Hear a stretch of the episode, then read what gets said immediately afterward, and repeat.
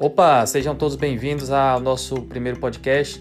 Iremos falar um pouco sobre administração financeira orçamentária. Para aqueles que não me conhecem, me chamo Fábio Lobo, sou professor de cursos preparatórios para concursos e venho aqui tentar ajudá-los nessa disciplina.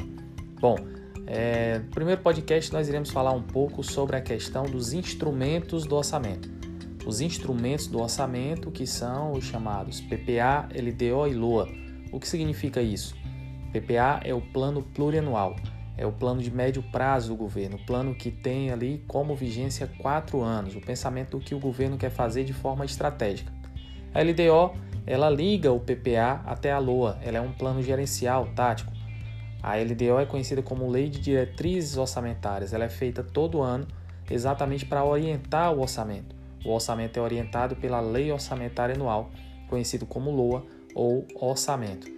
Os três têm iniciativa pelo Poder Executivo, conforme o artigo 165 da Constituição Federal. No próximo podcast, continuamos com mais informações. Forte abraço!